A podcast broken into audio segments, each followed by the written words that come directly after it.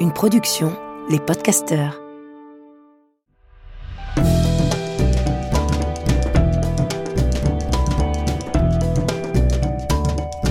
Histoire de mode. Histoire de mode. Histoire de mode. Histoire de mode. Histoire de de. Histoire de mode. De mode. Seuls nos cœurs sont intemporels. Certaines choses se faufilent, sans bruit et en douceur, et se révèlent éternelles. En rangeant mes affaires d'été l'autre jour, en rangeant mes maillots de bain et mes bermudas, en ressortant écharpe et bonnet, je me suis soudainement rendu compte que ma garde-robe était la même depuis toujours. Je me suis promené, égaré parfois, mais elle est toujours redevenue la même. Elle est composée de jeans confortables, de t-shirts blancs et de pulls en cachemire bleu marine. D'une flopée de pulls que je superpose et dans lesquels je m'emmitoufle au gré du froid. Je ne porte plus les vieux pulls en cachemire de mon père. Son dernier fournisseur, une vieille dame très chic en kilt écossais à Milan, a fermé son échoppe. Cette petite boutique, où elle ne vendait que des pulls écossais, des jupes en tartan, de vieux Burberry, et l'été, des polos Lacoste. Elle a pris sa retraite. De toutes les façons, elle avait de plus en plus de mal à trouver de beaux vieux pulls en cachemire solide, épais, et si doux comme on en faisait jadis, et sans doute encore en Écosse. Mon père, comme beaucoup maintenant, achète ses pulls chez Uniqlo ou le Monoprix local. Ils ne se transmettent pas. Au fond, aucun intemporel n'est éternel. Je songeais à ça lorsque mon regard s'est posé sur la pile de tennis à lacets blanc Ben Simon qui jonche le bas de mon placard. Il y avait bien cinq ou six paires et j'allais devoir en jeter les trois quarts, troués, déchirés, tachés de crème solaire ou de goudron, élimés par l'usure de l'été. Ces baskets de trois fois rien que je porte depuis toujours. C'est ma grand-mère à Nice qui me les achetait. Chaque été, lorsque j'arrivais pour les vacances, la première chose que l'on faisait, c'était d'aller chez le marchand, acheter une paire de tennis Ben Simon blanche à lacets. Puis elle rangeait mes mocassins bleu marine ou bordeaux, et j'avais enfin le droit d'aller courir dans le jardin, d'escalader les arbres, de grimper partout. Ma grand-mère m'achetait une paire de tennis, puis, chez le marchand de jouets, un tout petit pistolet en porte-clés, et dans lesquels on pouvait mettre un pétard qui claquait lorsqu'on appuyait sur la gâchette. Les vacances pouvaient commencer et les enquêtes débuter. J'ai toujours eu une âme d'inspecteur, mais ça c'est une autre histoire. Bref, c'était le bonheur tout terrain. Et même lorsque nous allions à la plage de Nice, où il y avait des galets si peu commodes, et où il fallait faire attention aux taches de goudron, ou lorsque nous allions dans ces criques, où il fallait faire attention à ne pas marcher sur un oursin, je conservais mes tennis. J'avais une paire de rechange, généralement celle de l'année dernière que ma grand-mère avait conservée. Et c'était au fond plus pratique que des méduses. J'enfilais mes tennis le premier jour de l'été, et c'était la liberté de pouvoir aller où je voulais, sans jamais avoir à m'en soucier. Jusqu'à la rentrée de septembre, où, la veille de la reprise de l'école, ma mère m'emmenait rue de Passy acheter une nouvelle paire de mocassins bleu marine, chez Sergent-Major.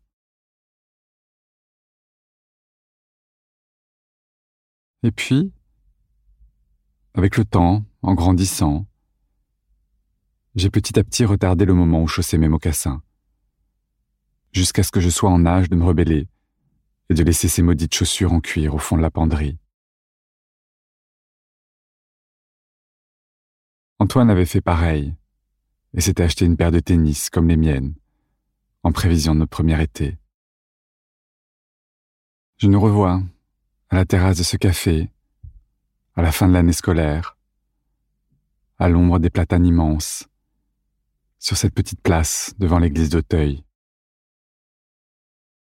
J'ai revu la chaleur qui collait un peu nos t-shirts, nos jeans qu'on retroussait, nos pieds nus dans ces tennis de trois fois rien, le cliquetis des glaçons dans nos verres de Perrier pour faire comme à Saint-Jean, le goût du sirop sur la cigarette d'Antoine lorsque je tirais une latte dessus, la façon qu'il avait de s'étirer en passant ses bras derrière la tête, tout en me regardant, car il savait que je trouvais ça sexy ce moment où il dévoilait son nombril, ses aisselles. Puis il bâillait. Alors je riais, parce qu'il ne savait vraiment pas tenir son rôle. Il me jetait souvent un bout de glaçon à la figure parce que je l'énervais.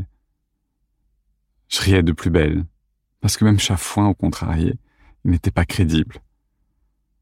il levait les yeux au ciel et me disait C'est vraiment impossible d'être avec toi. Nous étions dans le luxe infini de la certitude. J'ai un souvenir aussi d'hiver glacé, le rouge aux joues et les baisers emmêlés de buée et de fumée de cigarettes. Est-ce qu'il faisait vraiment froid? Est-ce qu'on était trop mince? Sans doute. Est-ce qu'on mangeait pas assez? Possible. En tout cas, le froid était redoutable, l'hiver qui suivit. Et il fallut trouver des astuces. Antoine ne s'était pas racheté de converse montante, trop cher. Il s'était racheté une paire de Ben Simon. Et sa grand-mère, horrifiée de le voir sans chaussettes, avait fini par lui offrir des semelles en laine de mouton à glisser à l'intérieur. Et il fallait reconnaître que c'était absolument génial. Si on y ajoutait les guêtres de danse de ma sœur, c'était parfait. Antoine a obtenu de sa grand-mère qu'elle lui commande une autre paire de semelles en mouton, à la blanche porte, et je lui ai acheté une paire de guêtres blanches, bien chaudes chez Repetto, qui à l'époque était surtout un magasin d'articles de danse. On les glissait en dessous de nos jeans. Le bonheur. Et on pouvait à nouveau galoper gaiement. Je sais, on aurait pu mettre de grosses chaussettes, mais ni lui ni moi n'aimions ça. L'hiver suivant, on a été plus vigilants. On avait davantage calfeutré la chambre de bonne d'Antoine, bricolé des rideaux à partir de vieux pourpoints en patchwork, fabriquer un boudin pour la porte dans un vieux traversin. Ça faisait un peu roulotte, mais nous n'avions pas le choix. Et avec l'argent gagné en tournant dans une série pour France 2, on était allé s'acheter de nouveaux manteaux. Antoine avait besoin d'un nouveau caban, le sien tombait vraiment en lambeaux, et on se gelait sur son scooter. On est allé au petit matelot, avenue de la Grande Armée, leur caban était très beau, mais coûtait mille francs, et Antoine flottait dedans.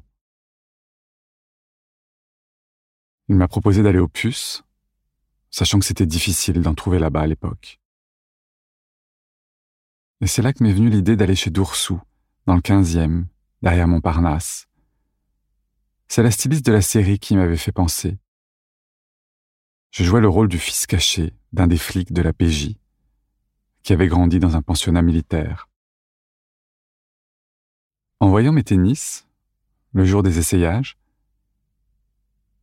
la costumière avait eu l'idée de troquer les gros godillots prévus, qui faisaient un peu facho sur les bords, pour des tennis de ce type, mais kaki, qu'elle est allée dégoter chez Doursou. Et c'est vrai, il n'y a pas mieux que les vêtements militaires. En terminale, j'avais sympathisé avec Eric et Guillaume, qui étaient arrivés dans mon lycée, et dont les pères généraux étaient rentrés de mission. On est devenus amis, et ils m'ont filé tout un tas de t-shirts, de trousses de toilette, de sacs de voyage de l'armée. Et à chaque fois, c'était parfait. La qualité, la coupe, la forme, la fonctionnalité, juste parfait. On a donc bien évidemment trouvé sans peine un caban, dans un beau drap de laine serré, épais, résistant et parfaitement coupé. Et moi, je me suis acheté une parka bleu marine, de celle avec la doublure en mouton blanc à l'intérieur, parce que ça donne bonne mine et que c'est délicieusement chaud. On avait ri parce qu'on pouvait sans doute tenir à deux dedans. Mais quel luxe d'être au chaud et de ne pas se sentir engoncé par quinze mille couches. En me penchant sur l'histoire Ben Simon, j'ai découvert que tout avait commencé au surplus du père, à Kremlin-Bicêtre, qui avait un jour acheté un lot de cent mille tennis blanches de gymnastique de l'armée française, et que Serge s'était amusé à teindre.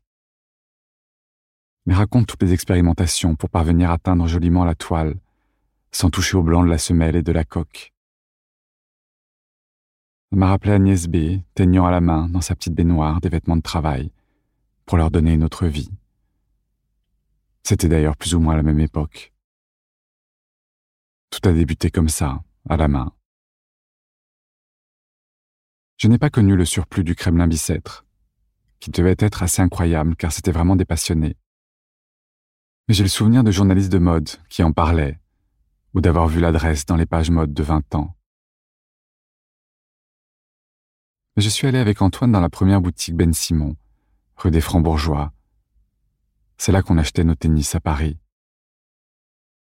C'était un endroit un peu dingo, très coloré et joyeux.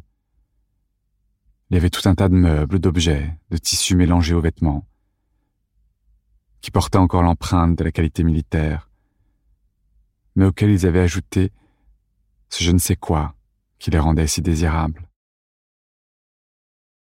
Quand la mode était à l'ascétisme et au minimalisme noir des créateurs japonais, cette caravane de couleurs contrastait et faisait du bien, décomplexait. Avec Antoine, on a regardé différemment sa petite chambre de bonne vétuste, au papier peint Liberty.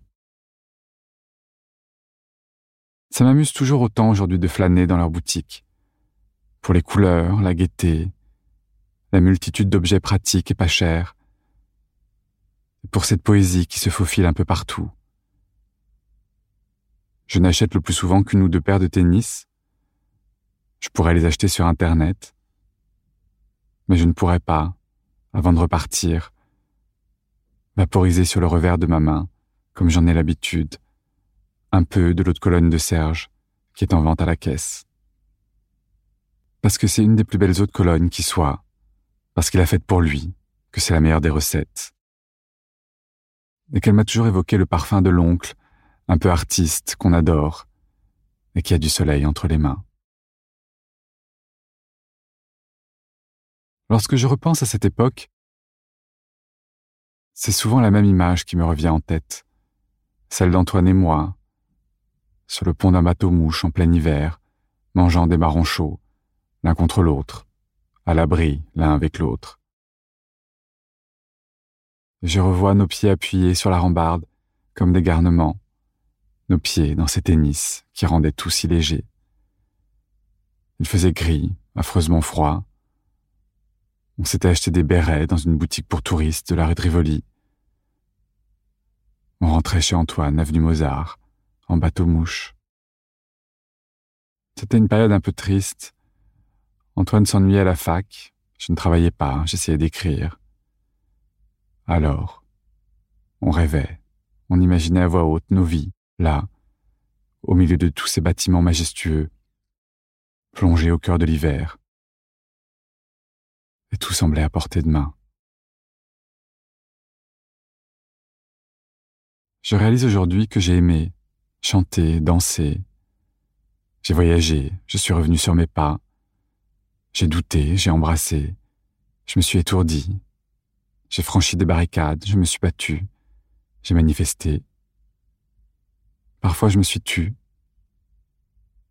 J'ai rêvé, j'ai espéré, toujours avec ces mêmes tennis aux pieds. J'en ai usé des dizaines de paires, à chaque fois jusqu'à ce qu'elles soient trouées. Mais mon bonheur d'avoir les pieds si légers n'a jamais pâli. En rangeant mes affaires, en triant mes tennis, j'ai fini par comprendre que tous ces vêtements que l'on nomme classiques, indémodables, sont peut-être conçus comme tels, mais seuls nos cœurs les rendent intemporels. Je crois en l'idée d'un langage secret, invisible, un langage des cœurs, qui nous affranchit des codes, des dictats et des images, et tisse un lien sincère et indéfectible avec ce qui rend foncièrement heureux. Merci d'être là. Je vous dis à très vite et je vous embrasse.